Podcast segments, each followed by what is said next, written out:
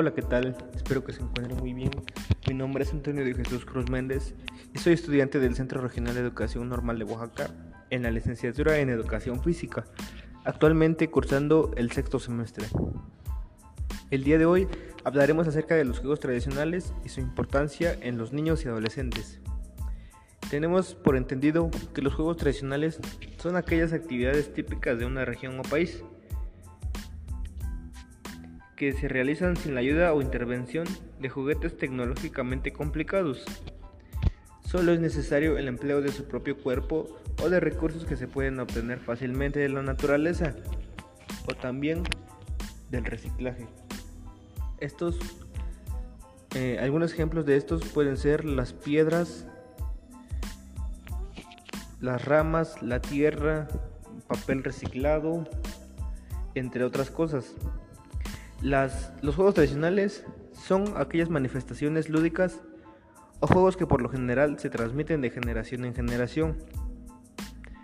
Estos suelen ser característicos de una región geográfica o otras veces son más bien universales. Eh, la importancia de los juegos tradicionales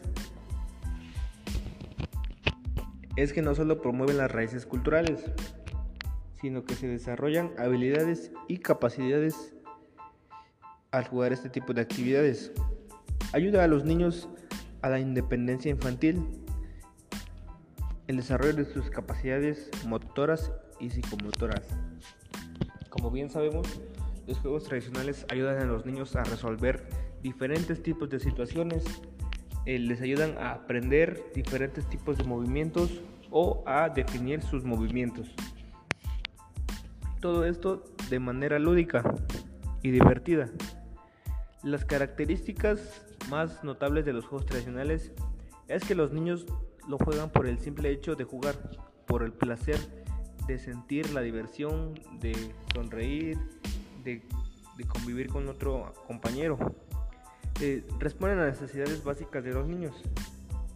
Tienen reglas muy fáciles de comprender y de memorizar pero sobre todo son fáciles de acatar.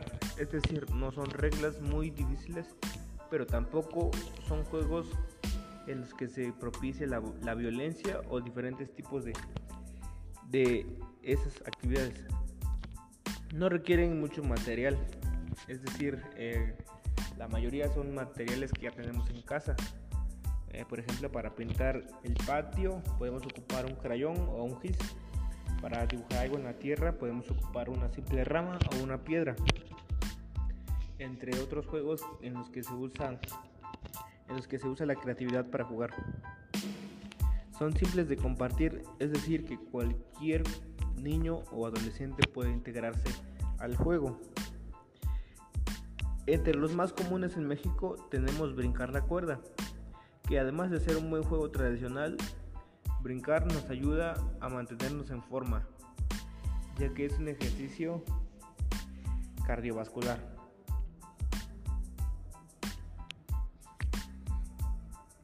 Entre otros juegos tenemos la rueda de San Miguel, la víbora de la mar, los encantados, las escondidas, el papalote, el trompo, tenemos la Lotería Mexicana, el teléfono descompuesto, los encantados y de los más conocidos mundialmente, el piedra, papel o tijera. Las canicas fueron y tuvieron una época muy importante con nuestros papás en su formación y en su diversión, ya que estas ayudaban a generar y aprender el gusto por la convivencia. Las reglas eran muy básicas. Todos debían tener más de más de una canica y se podía hacer de manera amistosa o poniendo en juego sus canicas de los demás. Había muchísimas formas de jugarlas, pero entre las más comunes se destacaban aquellas en donde se dibujaba un círculo o se trazaba un círculo en la tierra y se colocaban las canicas, varias canicas, los jugadores se alejaban a cierta distancia y desde esa distancia tenían que atinarle al círculo. Así como iban sacando las canicas, se las iban quedando o de manera amistosa el que, el que sacara más canicas ganaba.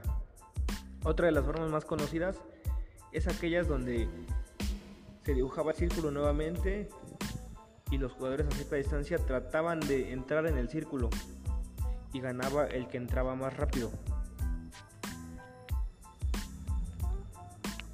También muy comúnmente en México se jugaba el trompo. ¿Qué es el trompo? El trompo era un cuerpo de madera con forma con forma ancha de arriba y se iba haciendo pequeña hacia abajo, como en forma de embudo. Estas eran enrollados con una cuerda, la cual ayudaba para que el trompo girara al momento de lanzarlo. También tuvo distintos tipos de modalidades de jugar, pero la más tradicional era ver quién podía hacer más trucos con el trompo y con la cuerda. La importancia de rescatar este tipo de actividades de los juegos tradicionales es el convivir con las nuevas generaciones, que conozcan un poco de la cultura de la región y al mismo tiempo aprendan a convivir y desarrollar sus diferentes tipos de capacidades.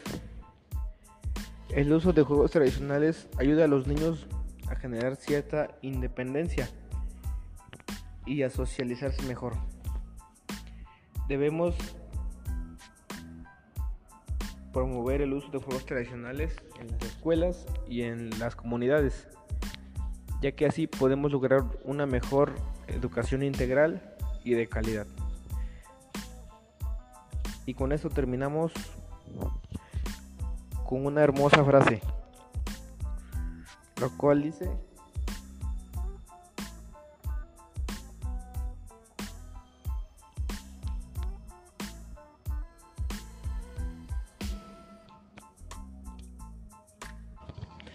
El juego nos mantiene vivos y vitales. Nos da un entusiasmo por la vida que es insustituible. Sin ello, la vida no tiene un buen sabor. Muchas gracias por su atención.